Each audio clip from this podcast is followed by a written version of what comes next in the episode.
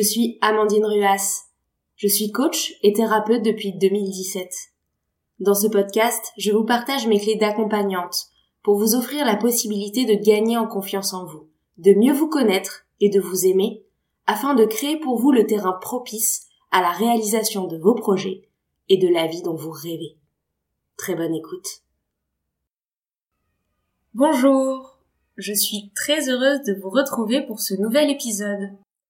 Aujourd'hui j'ai envie de vous parler du besoin de contrôle. J'ai envie de vous en parler parce que je vois qu'il fait souffrir un certain nombre de mes clients. Que souvent contrôler nous donne l'impression de maîtriser et d'être en sécurité, alors qu'en fait, contrôler nous génère beaucoup d'angoisse et d'anxiété.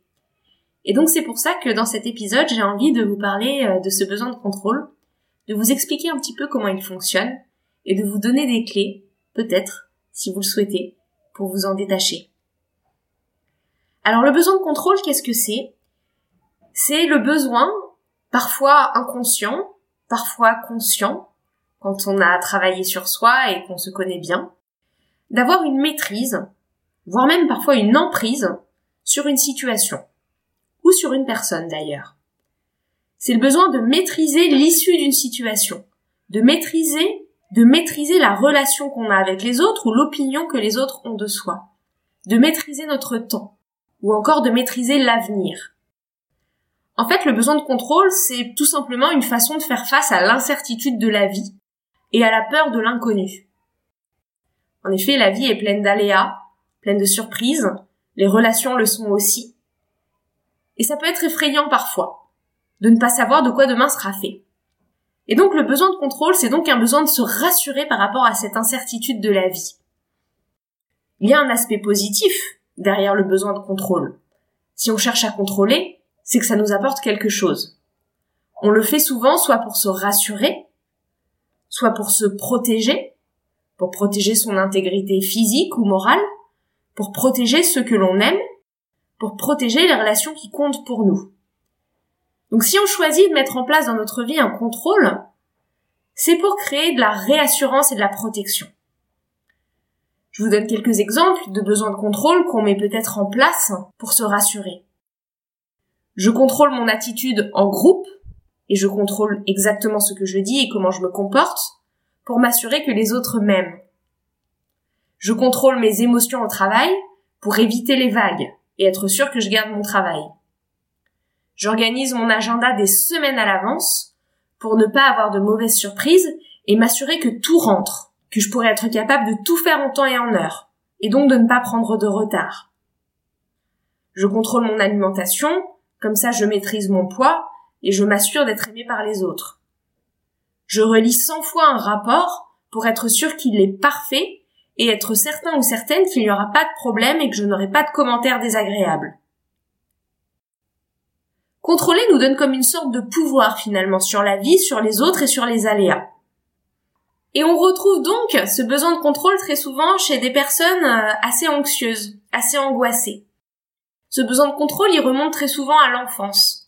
Un enfant qui n'a pas pu se sentir aimé pour qui il était, ou qui a dû se suradapter aux autres pour faire plaisir, ou encore un enfant qui a dû mettre un filtre sur ses émotions pour ne pas déplaire, Peut-être qu'il a eu l'injonction qu'il faut être fort, il ne faut pas pleurer, il ne faut pas crier, il ne faut pas déranger, il faut être parfait. Donc un enfant à qui on a dit qu'il devait se contrôler, contrôler ses besoins, contrôler ses émotions pour être aimé. Et puis ça peut être aussi un enfant qui a connu euh, des traumatismes ou des violences, hein, qu'elles soient physiques ou verbales, des violences verbales dans l'enfance euh, ayant tout autant d'impact que les violences physiques. Et donc, euh, parce qu'il a pris peur de ce que l'autre pouvait lui faire, a mis en place tout un tas de barrières de sécurité pour contrôler sa vie et ses relations. Et puis ça peut être aussi un enfant qui a traversé un événement de la vie tellement violent, une période durant laquelle plus rien ne semblait sous contrôle, comme la perte d'un parent ou d'un être cher, une maladie, un divorce, un événement suffisamment traumatisant pour qu'il ait peur des aléas de la vie. Et même à l'âge adulte, lorsqu'on traverse ce type d'événement, la perte d'un proche, une maladie grave, un licenciement, on peut le vivre avec tellement de douleur qu'on en crée une angoisse de l'incertitude et du lendemain. Et c'est donc dans le terreau soit de l'enfance, soit d'un événement traumatisant à l'âge adulte, que très souvent remonte le besoin de contrôle. Donc contrôler, c'est chercher inconsciemment ou consciemment à se protéger de douleurs qu'on a pu ressentir par le passé, à se protéger de ces émotions qui ont fait mal à un moment, à se protéger de cette peur de ne pas savoir qu'est-ce qui peut nous arriver. Sauf qu'en fait, on se croit en contrôle, mais on ne contrôle rien avec le contrôle. Quand on se croit en contrôle, c'est la peur qui nous contrôle. Oui, écoutez bien cette phrase, je vous la répète, elle est extrêmement importante. Et quand je la prononce en consultation, elle crée comme ce moment suspendu de prise de conscience et parfois de choc, tant elle est vraie et tant elle remet en question euh, bien des façons de fonctionner. Quand vous croyez que vous êtes en contrôle, c'est en fait la peur qui vous contrôle. Je m'explique. Ce contrôle vous prive en fait de votre liberté de choisir. Il vous prive de votre liberté de choisir parce que ce sont vos peurs, vos évitements, ce que vous voulez verrouiller, qui vous dirigent et qui vous poussent à faire des choix. Et vous faites en fait vos choix en fonction de ce que vous voulez éviter et verrouiller. Ce sont donc vos peurs qui guident vos décisions lorsque vous cherchez absolument à être en contrôle. Par exemple, imaginez que vous organisez vos vacances à la minute près, sans rien laisser au hasard. Pouvoir contrôler le fait que ce soit fluide, qu'il n'y ait pas de mauvaises surprises, que vous perdiez pas votre temps sur place, que vous optimisiez votre temps sur place, mais si le jour J, vous avez envie de rester un peu plus longtemps dans un lieu, vous pouvez pas le faire. Et parce que vous avez un planning à la minute près, que vous voulez contrôler ce planning et être sûr de le respecter, vous n'écoutez pas votre envie du moment, peut-être de savourer plus longuement un lieu. Un autre exemple, vous vous levez tous les matins à 7 heures parce que vous devez garder un rythme. Parce que le fait de vous lever tous les matins à 7 heures, ça vous permet d'aborder votre journée en ayant suffisamment de temps, suffisamment de clarté, parce que c'est un rythme qui est connu, parce que ça vous permet de démarrer tôt le matin au travail, et donc d'avancer sur vos dossiers. Vous avez cette règle que vous avez mise en place dans votre vie, qui vous permet de garder le contrôle sur vos journées, mais elle vous prive peut-être du choix, de temps en temps, de vous écouter et de rester au lit quand vous êtes vraiment fatigué ou KO ou que vous avez besoin de vous recharger. Donc là aussi, c'est une règle qui vous permet de contrôler vos journées et la façon dont vos journées démarrent, en simplifiant le réel, mais qui vous prive parfois de choix. Parce que la règle devient un automatisme que vous ne questionnez plus. De la même façon, euh, si vous hésitez un jour au restaurant entre un burger et une salade, les deux vous font envie pour des raisons différentes, mais vous choisissez de prendre le moins calorique, pas celui que vous aimez le plus, pas celui dont votre corps a le plus besoin à ce moment, eh bien, là encore, le contrôle, cette fois sur votre poids, vous prive de la vraie décision qui est la décision de votre envie. Encore un exemple. Mettons que vous décidiez qu'il ne faut pas se mettre à pleurer au travail pour garder bonne contenance. C'est une règle que vous vous êtes donnée, pas d'émotion en milieu professionnel. Mais si finalement cette fois-là, pleurer devant vos collègues était aujourd'hui la seule façon pour qu'ils comprennent que vous êtes vraiment épuisé et sous l'eau et que ça ne va pas, eh bien, en suivant cette règle à la lettre, il ne faut pas pleurer au travail, peut-être que là, vous vous privez du choix, pour une fois, d'agir différemment, de ne pas contrôler parfaitement vos émotions, mais de faire les choses comme votre corps en a besoin, comme la vie en a besoin pour vous à ce moment-là. Donc vous voyez, j'ai pris des exemples euh, complètement différents, un contrôle euh, sur le temps, un contrôle sur l'alimentation, un contrôle sur les règles de son quotidien ou encore euh, un contrôle sur ses émotions. Mais à chaque fois, qu'est-ce que ça montre? Qu'en contrôlant tout tout le temps, vous créez des automatismes qui, s'ils ne sont plus questionnés, vous privent de la liberté de choisir.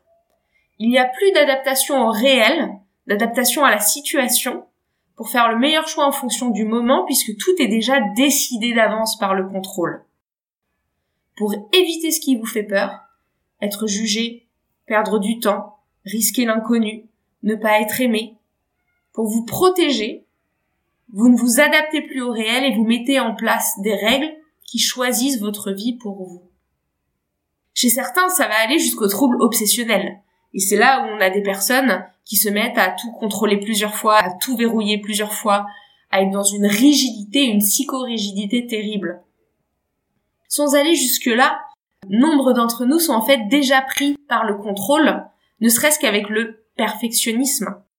Perfectionnisme paralysant qui nous empêche ce qu'on appelle l'optimalisme, c'est-à-dire qui nous empêche de faire les choses bien et de s'arrêter une fois qu'elles sont bien et qu'elles pourraient fonctionner, une fois que c'est optimal, mais qui nous pousse à continuer, à continuer jusqu'à ce que tout soit verrouillé, à ce que tout soit parfait. Or, ça épuise, ça crée une hyper-vigilance permanente, ça ne laisse pas de place au plaisir, ça ne laisse pas de place au relâchement, ça ne laisse pas de place à je me mets en priorité, et ça prend une énergie folle et ça emprisonne. Donc en contrôlant tout, vous vous fermez parfois aux bonnes surprises, à l'émerveillement de la vie. Vous vous fermez au choix, à la liberté de choisir, et pour être sûr que la vie n'amène pas de mauvaises surprises, vous empêchez carrément la vie de circuler.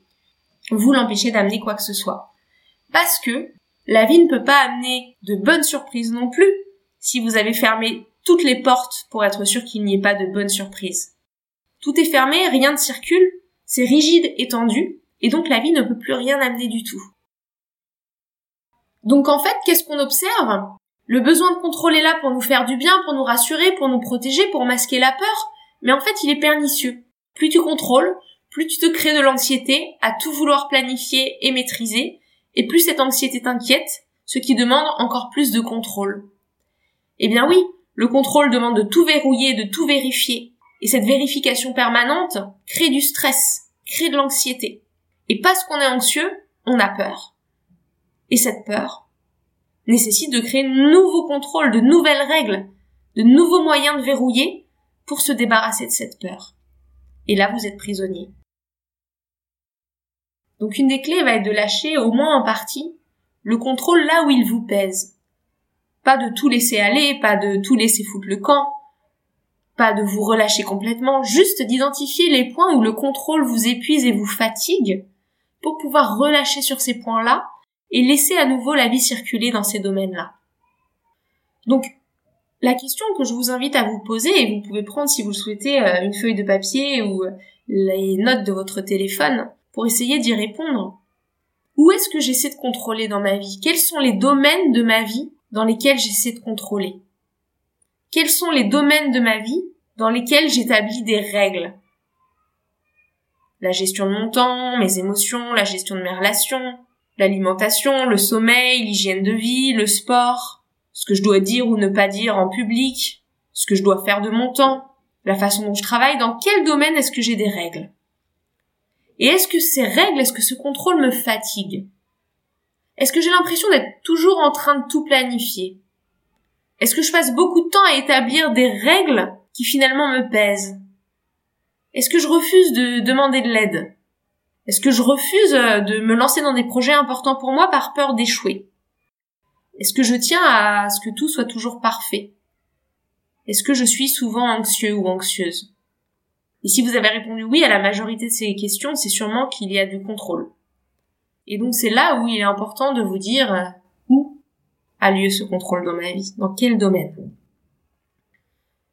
Et en soi, ce n'est pas grave qu'il y ait du contrôle, ne vous en voulez pas, ne vous contrôlez pas dans le contrôle. Juste acceptez, observez. Oui, il y a du contrôle dans ma vie.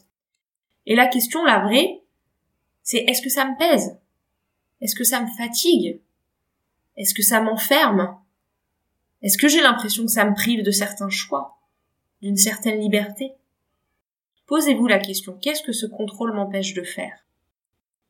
Et si vous réalisez que votre contrôle vous empêche de faire certaines choses, que planifier les vacances trop à l'avance vous empêche euh, des écarts dans le parcours quand vous en avez envie, que ne pas exprimer vos émotions vous empêche d'être euh, qui vous voulez être vraiment au travail et qui vous êtes vraiment, que le fait euh, de contrôler votre temps vous crée beaucoup de pression et de stress et des post-it partout et un agenda trop rempli, que le fait de contrôler votre alimentation vous empêche de vous faire plaisir et vous crée de la tension, que le fait de contrôler votre image en permanence vous empêche d'être aimé pour qui vous êtes vraiment, Regardez ce que peut-être euh, certains euh, contrôles dans votre vie, certains verrous vous empêchent de faire. Et si vous réalisez que oui, ça vous pèse et ça vous fatigue, que oui, ça vous enferme, alors il est important de travailler dessus. Et quand je dis ça, je ne dis pas qu'il faut encore une fois arrêter de tout contrôler, je ne dis pas que vous ne devriez plus planifier vos vacances, parce que vous passeriez à côté de belles occasions. Je ne dis pas non plus que vous devriez toujours manger ce qui est gras et frit, parce que vous mettriez votre santé en danger. Je ne dis pas que vous devriez pleurer en public chaque fois que quelque chose se passe mal, parce qu'à la fin les gens comprendraient plus.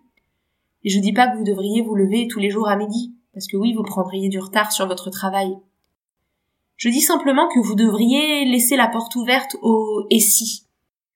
Et si là, je prenais un hôtel annulable pour pouvoir euh, ne plus partir si j'en ai plus envie?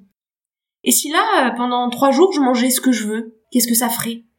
Et si euh, aujourd'hui, je m'autorisais à pleurer quand mon collègue m'a crié dessus ou m'a mal parlé?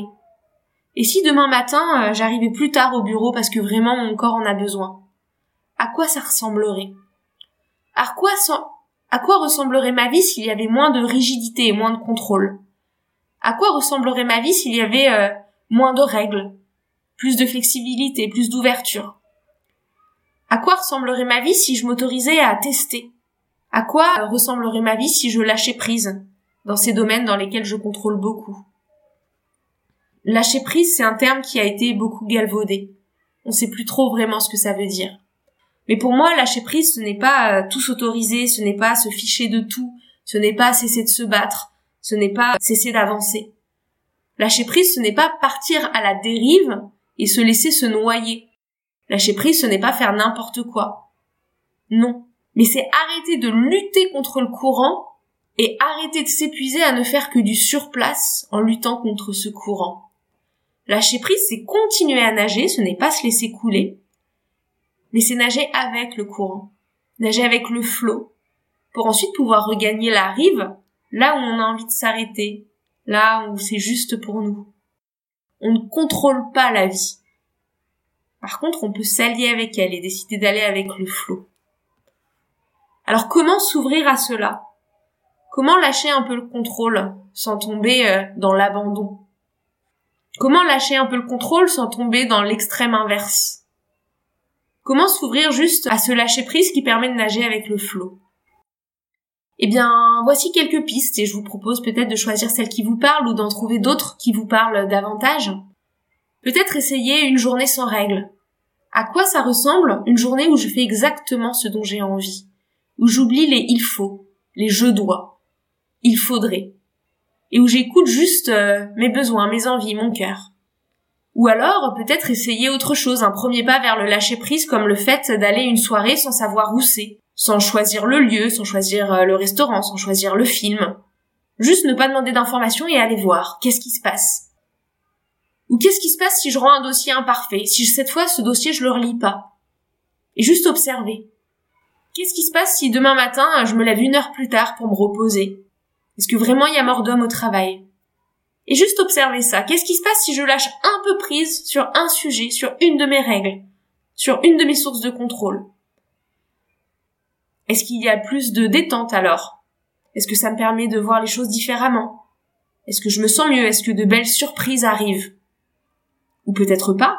Peut-être que ça vous crée encore plus de tension parce que c'est un mode non habituel, parce que la peur ressurgit dès que vous lâchez les règles? C'est peut-être le cas. Et si c'est le cas, accueillez cela. C'est normal. Il s'agit d'une sortie de zone de confort. Vous étiez dans une zone de confort un peu dérangeante avec ce contrôle. Et donc ça demande de créer de nouveaux automatismes de lâcher prise. Alors juste observez et testez. Alternez avec des moments où vous restez dans votre zone de contrôle quand vous en avez besoin. Et puis de temps à autre, challengez-vous pour sortir de cette zone de contrôle et regarder un petit peu euh, qu'est-ce qui se passe si vous lâchez prise. En douceur et pas à pas.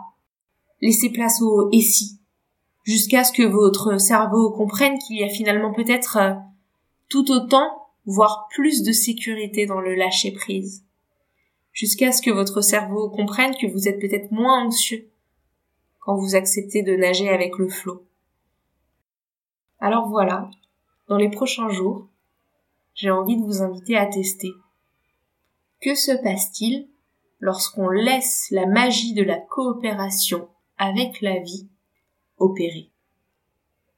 J'espère que cet épisode vous a plu. S'il vous a parlé ou s'il pourrait être utile à l'un de vos proches, n'hésitez pas à le partager.